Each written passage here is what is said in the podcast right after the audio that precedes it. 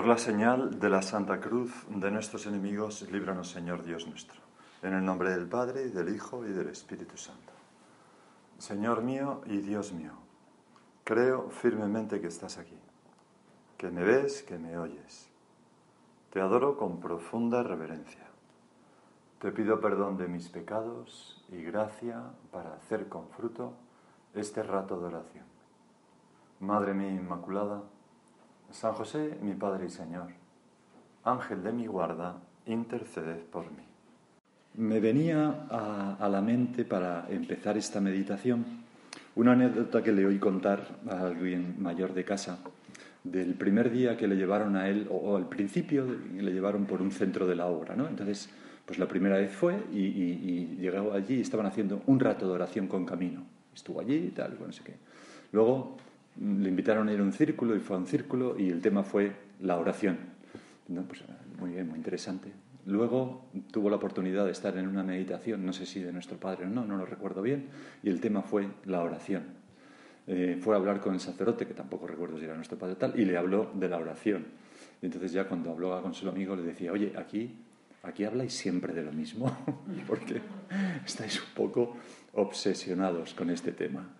Y entonces el amigo le dijo, pues sí, sí, sí, sí, es verdad, porque el que no hace oración en la vida cristiana se autoelimina, ¿no?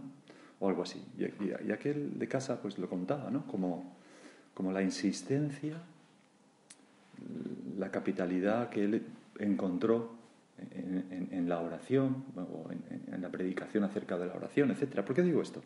Bueno, me venía a la cabeza, Señor, porque todo este retiro va sobre la oración, oración y recogimiento, la primera meditación, la oración filial, en la lectura, que no sé si ya habéis hecho, me imagino que sí, y ahora oración y alma sacerdotal, ¿no? Vamos a tratar. Y cuando tenía, eh, Señor, esta, esta meditación en la cabeza, ayer al rezar laudes, pues me encontré con un himno en castellano que es de José Luis Martín, no, de quién es de Martín Descalzo, ¿no? Me parece que es el que lo escribió, este poeta sacerdote. Eh, un himno, al comenzar los laudes, que define muy bien ¿no? el tema de esta meditación. Dice así el himno, y nos puede ayudar ya a rezar, ¿no? Padre nuestro, Padre de todos, líbrame del orgullo de estar solo. No vengo a la soledad cuando vengo a la oración, pues sé que estando contigo, con mis hermanos estoy y sé que estando con ellos, tú estás en medio, Señor. No he venido a refugiarme dentro de tu torreón, como quien huye a un exilio de aristocracia interior, pues vine huyendo del ruido, pero de los hombres no. Allí donde va un cristiano, no hay soledad, sino amor, pues lleva toda la iglesia dentro de su corazón y dice siempre nosotros, incluso si dice yo. Allí donde va un cristiano no hay soledad sino amor, pues lleva toda la iglesia dentro de su corazón. Mi oración, si es la verdadera oración filial inspirada por el Espíritu Santo en Cristo, siempre, siempre es, mm, es algo que, que incluye a todos los hombres. Nunca es algo individualista, nunca está cerrada sobre mí mismo, Señor. Nunca, nunca es algo como, no, digo egoísta, que por supuesto no, no sino, sino ni siquiera mm, eso, cerrada en mí mismo, sino abierta a todos los hombres, a las necesidades de todo. Mi oración, nos tiene, nuestra oración nos tiene que llevar a, nos tiene que empujar, ¿no? A pedir por los demás, a entregar nuestra vida por ellos. Porque pone en marcha la oración mi alma sacerdotal, mi, alma cristiana, cristiana en el sentido de mi alma de Cristo, de mi alma que se identifica con la de Cristo, que es el, sumo sacerdote, ¿no? Todos tenemos alma sacerdotal. Y ese alma constantemente está ensayando puentes entre Dios y los hombres, entre los hombres y Dios, ¿no? Bajando cosas de Dios a los hombres y subiendo cosas de Dios a los hombres como una niña alegra, ¿no? Que un día le pregunté en una plática, ¿no? ¿Qué, hace la Virgen? Y entonces una dice, sube y baja al cielo, ¿no? sube y baja constantemente, ¿no? Sube y baja al cielo. Pues nosotros subimos y bajamos, ¿no? presentamos las buenas obras de los hombres, intercedemos. Tenemos un ejemplo maravilloso, Señor, en ti. Y San Juan nos dejó ese capítulo 17 que recoge la oración sacerdotal de Jesús, que es un modelo no solamente de oración filial, que por supuesto y es lo primero, ¿no? sino también de oración sacerdotal. Entre, he espigado como algunas, palabras de esa oración, ¿no? porque es todo un capítulo, pero dice el Señor, Padre, que Él dé vida eterna a todos, Él se refiere a sí mismo, a todos los que tú le has dado. He manifestado tu nombre a, a los que me diste del mundo, tuyos eran, tú me los confiaste, y ellos han guardado tu palabra. Yo ruego por ellos, por los que me has dado, porque son tuyos, Padre Santo, guarda en tu nombre a aquellos que me has dado, para que sean uno como nosotros. Es siempre ese engarce, Señor, de tu oración con el Padre y, dentro de nosotros a todos los hombres. No, no, no sale de ahí el Señor. Padre Santo, guarda en tu nombre a aquellos que me has dado para que sean uno como nosotros. Cuando yo estaba con ellos, yo los guardaba en tu nombre. Pero ahora voy a ti no pido que los saques del mundo, sino que los guardes del maligno. No ruego solo por estos, sino por los que van a creer por su palabra, tú y yo, que todos sean uno. Padre, quiero que donde yo estoy también estén conmigo los que tú me has confiado, que el amor con que tú me amaste esté en ellos y yo en ellos. ¿No? Fíjate, eh, hay, muchas, muchas palabras del Señor aquí, ¿verdad? Que cada frase daría para meditar, pero, pero me gustaría que, que nos fijáramos en estas palabras del Señor, ruego, pido, guarda, son buenos, que estén conmigo, que estén contigo. Eh, es, es, una oración derramada sobre los demás. Derramada en primer lugar en el Padre, por supuesto, de donde viene toda la fuente de todo amor, y pero, pero luego derramada en los demás. Señor, es así mi oración. ¿Cómo es mi oración? Mi oración está cargada de, los demás, de las personas con las que vivo, de las personas que me preocupan, de todos los hombres, de una noticia que he leído, de una persona que me he cruzado y le he visto mala cara, andando por la calle, no sé ni quién es, pero... Y no solamente eso, no solamente porque yo pido por ellas, sino eh, eh, por esas personas, sino mi oración está cargada de deseos de entrega a los demás, termina siempre con un acto, un propósito de voy a darme más, voy a sacrificarme, voy a ser mejor hermana, hermano, amigo, amiga, lo que sea.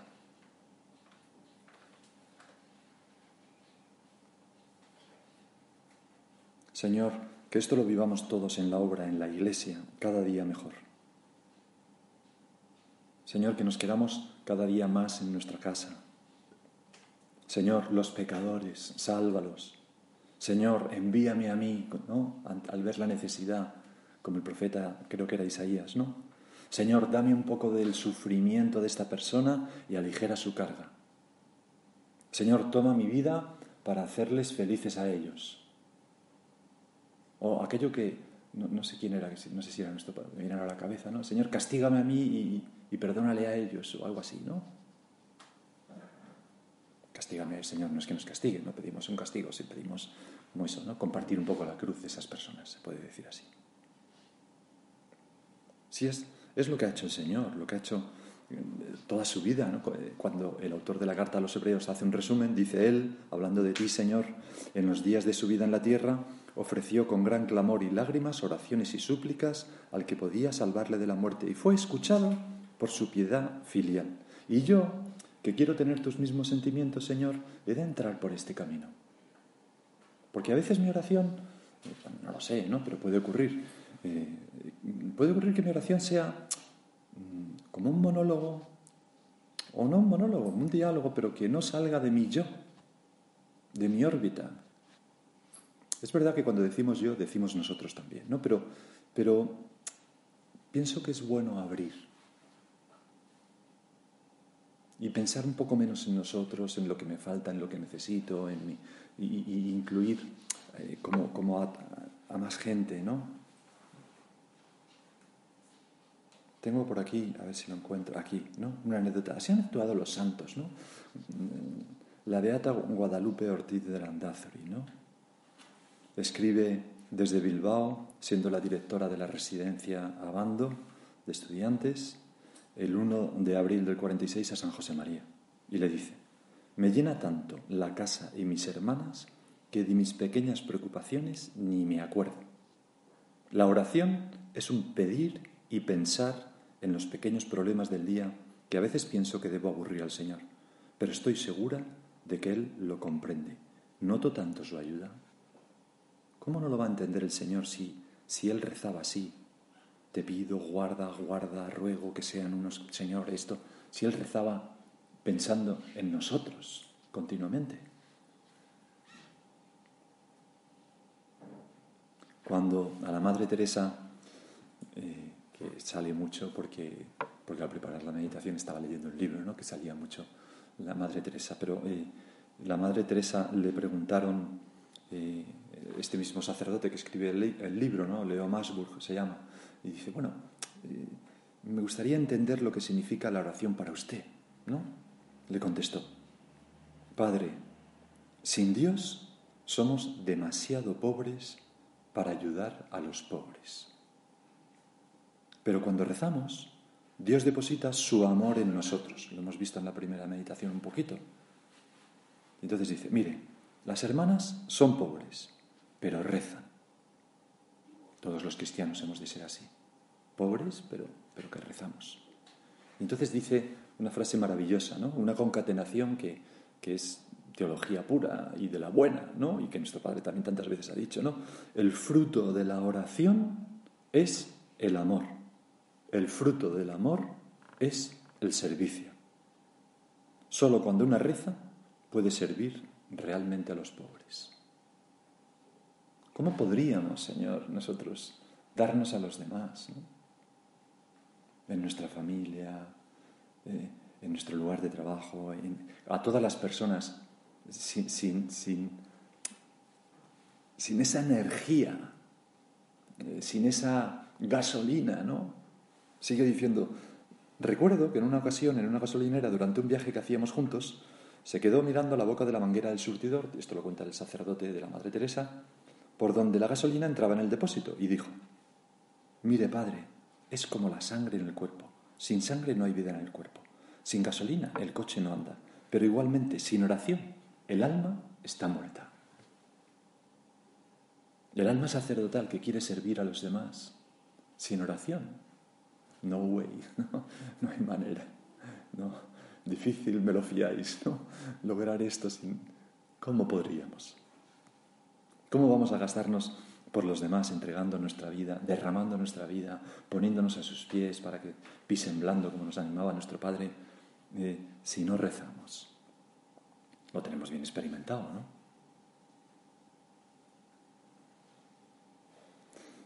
En una ocasión contaba este mismo, este mismo personaje cantante ¿no? que citaba en la anterior meditación, Bono, de U2, mm, estaba eh, hablando con el arzobispo, ya sabéis que estaba muy metido en cosas sociales, este, vamos, estaba muy ¿no? de, de, apoyo al tercer mundo y tal. Bueno, el caso es que en una ocasión estaba hablando con el arzobispo anglicano Desmond Tutu, que fue premio Nobel de la Paz en 1984, un hombre muy bueno, ¿no? que era presidente de la Comisión de la Verdad y la Reconciliación en Sudáfrica y que luchó mucho contra el apartheid, fue el primer obispo negro eh, o arzobispo negro anglicano. ¿no? Bueno, pues este hombre, que no era católico, pero era cristiano, eh, en esa entrevista, en, esa conversación, bueno, luego lo cuenta, eh, leo sus palabras, dice, entonces le dije, ¿está usted muy ocupado con todo esto? ¿No? ¿Le queda tiempo para rezar y meditar? Le preguntó al arzobispo. Se me quedó mirando y me dijo, ¿pero qué está diciendo? ¿Cree usted que podríamos hacer esto si no rezáramos?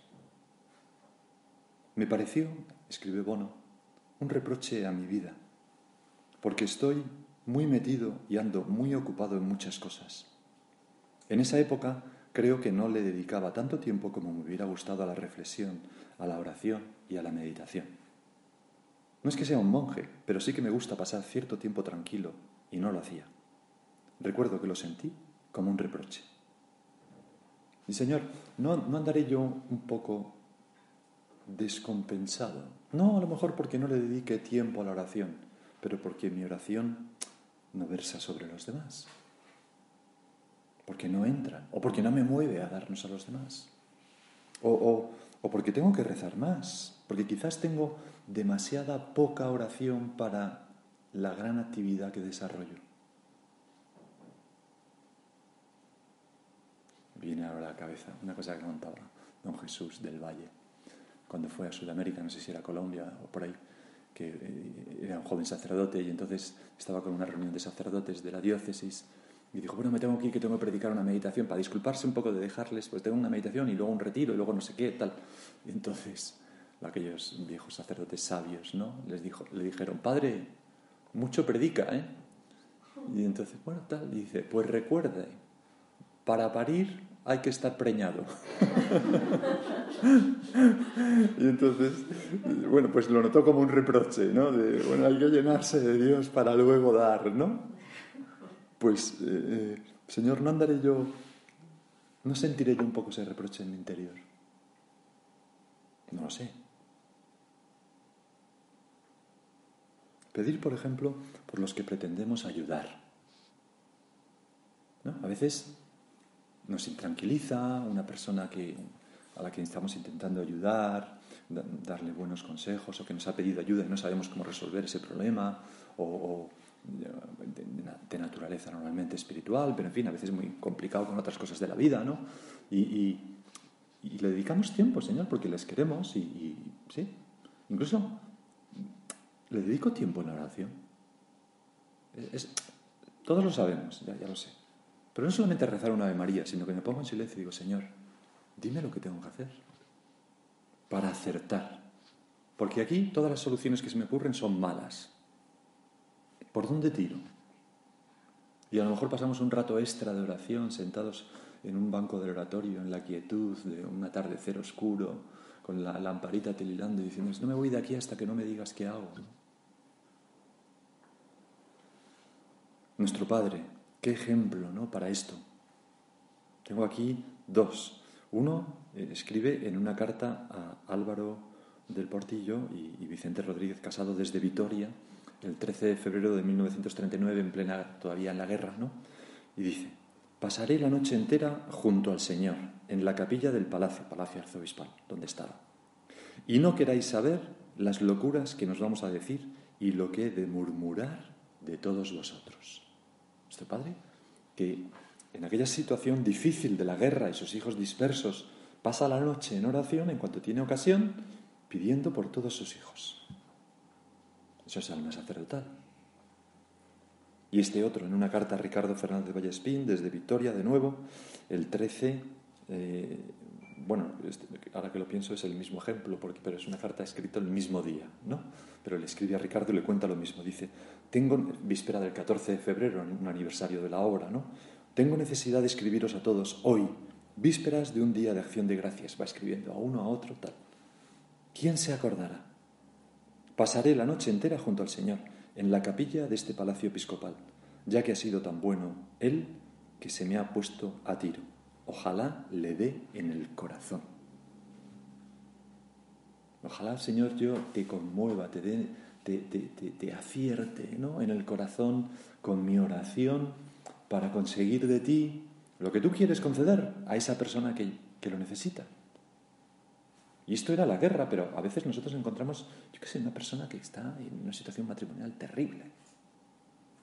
¿Cuánto tiempo he pasado yo en oración así como nuestro Padre? No digo toda la noche, que podría ser, pero o una persona que tiene una enfermedad, o una persona que, no sé, tantas cosas que hay en la vida.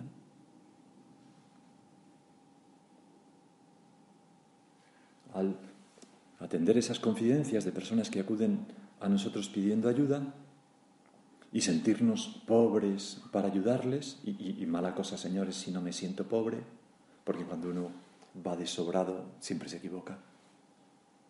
¿No? Ah, esto es lo que tienes que hacer. Eh, hay que, es lo que nos pasa tantas veces, ¿no? Pues, ¿qué puedo hacer? Rezar mucho más por esas personas. Y rezar antes, ¿no? Voy a ver a esta persona, pues voy a rezar por ella. me conmueve mucho aquello de San Juan Pablo II en el, en el último libro, no, en el penúltimo, no, bueno, tampoco el penúltimo, pero bueno, en uno de sus libros, Levantaos, vamos, donde contaba que cuando tenía una entrevista con un personaje importante, un presidente, pues él siempre decía, rezaba antes por esa persona, porque eso ya situaba la entrevista en otro plano. Entonces escribía, el interés por el otro comienza en la oración del obispo, se refiere a él, ¿no? En su coloquio con Cristo, que le confía a los suyos se han confiado. Ver así, ¿no? Las personas que nos rodeas, que nos rodean, con las que convivimos en nuestra familia, nuestras amigas, amigos, eh, son, nos han sido confiados por Dios. La oración le prepara a estos encuentros con los otros. En ellos, si se tiene una actitud abierta, es posible lograr un conocimiento y comprensión recíprocos, aun cuando haya poco tiempo. Lo que yo hago es simplemente rezar por todos día tras día. Cuando encuentro una persona, ya rezo por ella. Señor, nos recuerda eso de nuestro Padre, ¿no? De cómo nos encomendaba la gente nada más verles. Me acuerdo una vez uno que me contó, uno, bueno, nos contó varios, ¿eh? se cayó, estaba en Roma y, por las escaleras iba corriendo, tal, y entonces se tropezó, un chico joven en aquel momento, se tropezó por una escalera y cayó rodando y acabó en los pies de nuestro Padre que venía en sentido contrario, ¿no? Y entonces le dijo, hijo mío, ¿te ha pasado algo? Y dijo, no, no, padre, estoy muy bien. Y dice, pues agradeceselo a tu custodio porque desde el momento en que te vi caer, te encomendé a tu custodio. Oye, es muy difícil hacer eso. Que lo primero que salga sea encomendar, ¿no? Pues coincide con, con, San Juan Pablo, todos los santos coinciden, ¿no? Lo que yo hago es simplemente rezar por todos día tras día. Cuando encuentro una persona, ya rezo por ello, y es por ella. Y esa siempre, eso siempre facilita la relación. Me es difícil decir cómo lo perciben las personas, habría que preguntárselo a ellas. Tengo como principio acoger a cada uno como una persona que el Señor me envía y al mismo tiempo me confía. Pues yo, Señor, también lo puedo hacer. Te pido que nos des un corazón grande, donde podamos acoger a todas las personas sin excepción, al ver las noticias. Ahora en la pandemia, cuando vemos tantas personas que sufren, o a veces vemos personas que sufren por su miedo, bueno, pues porque puede ser lógico. Yo, claro, veo tan, mucha gente igual que vosotros, ¿no? Y veo que hay gente que ah, le da exactamente igual y gente que lo pasa fatal. tiene mucho que ver con lo que han sufrido en su familia, por ejemplo, ¿no? Las pérdidas que han tenido, tal. O con otros motivos, nos da igual, ¿no? Pero, ¿cómo pido por ellos? Cómo dilato mi corazón.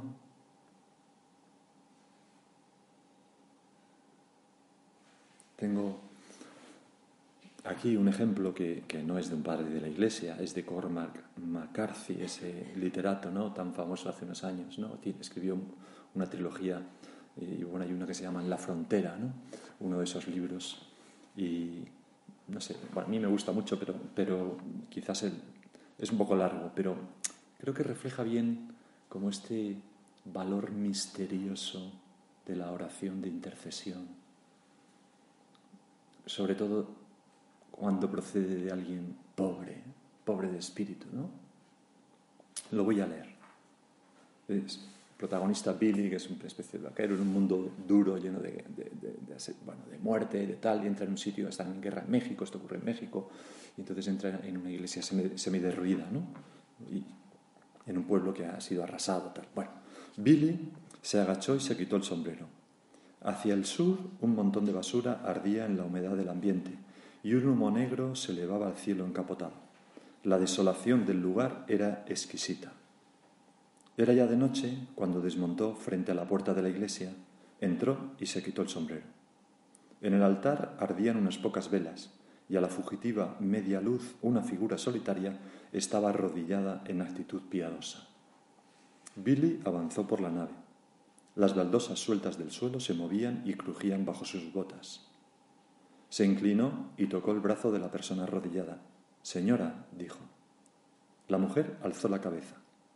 Una cara morena y arrugada, apenas visible entre los pliegues aún más oscuros de su rebozo.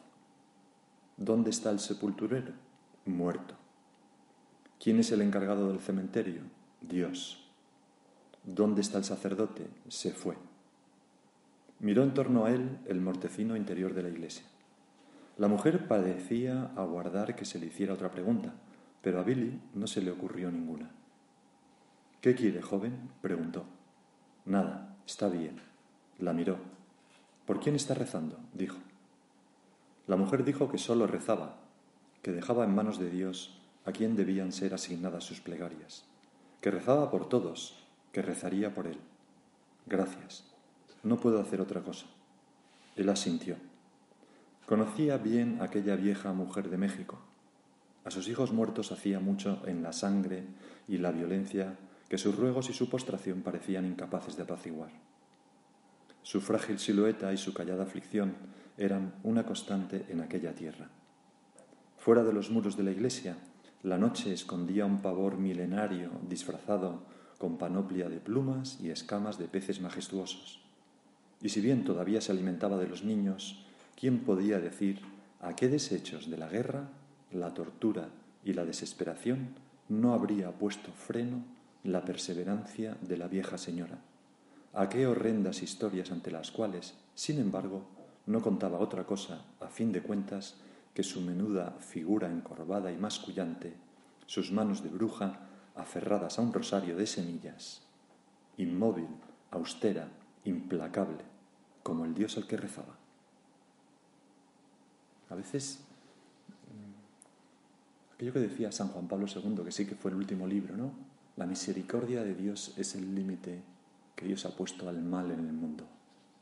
Y nosotros, pienso que, que el Señor lo quiere, ¿no? Que nosotros nos sintamos así, ¿no? Como esta, como esta mujer implacable que con su rosario, con su oración está haciendo frente a un mal que parece desbordarle por todas partes, ¿no? pero firme, inconmovible. Pues a veces nuestra oración es también un poco así, ¿no? Mm. Hacer llegar la misericordia de Dios, impetrar la misericordia de Dios para tantas situaciones ¿no? que, dolorosas que puede haber, o, de infidelidad, o de pecado. Es una noticia y pues no soltamos un abrupto, sino que, Señor, qué pena, ¿no? Número de abortos, tal, no sé, cuántos cientos de miles.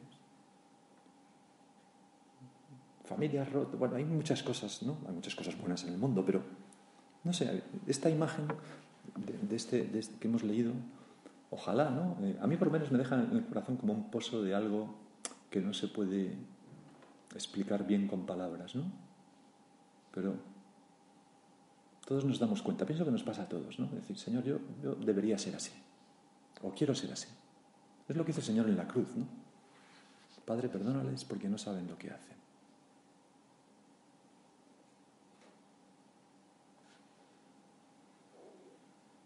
Y la oración esta oración hecha con alma sacerdotal nos cambia, no lo hemos visto antes. la oración trae el amor y el amor lleva el servicio.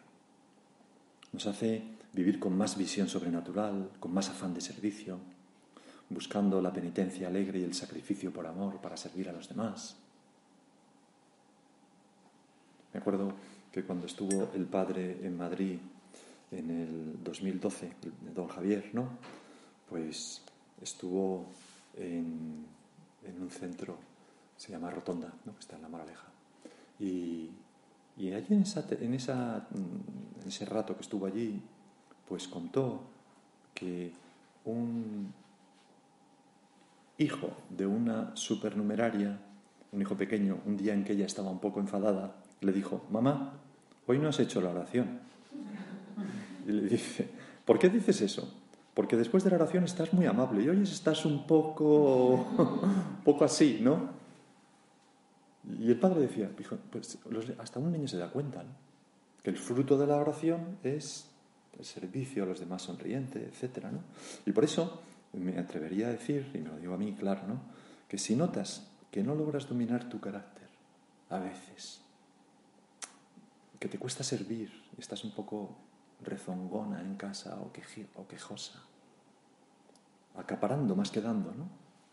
O que, o que te cuesta mantener a raya el juicio crítico interior ante pequeñas cosas que no tienen más importancia, ¿no? o que el orgullo se levanta, o que la solución es rezar más, transformarse más delante de nuestro Señor, dejarse transformar por Él.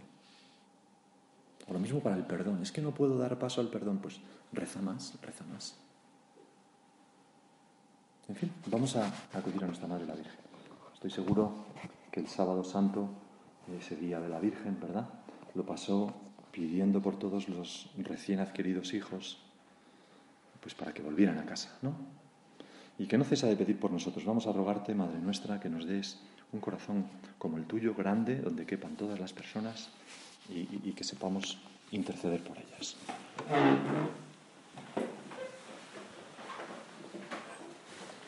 Te doy gracias, Dios mío, por los buenos propósitos, afectos e inspiraciones que me has comunicado en esta meditación. Te pido ayuda para ponerlos por obra. Madre mía Inmaculada, San José mi Padre y Señor, Ángel de mi guarda, intercede por mí.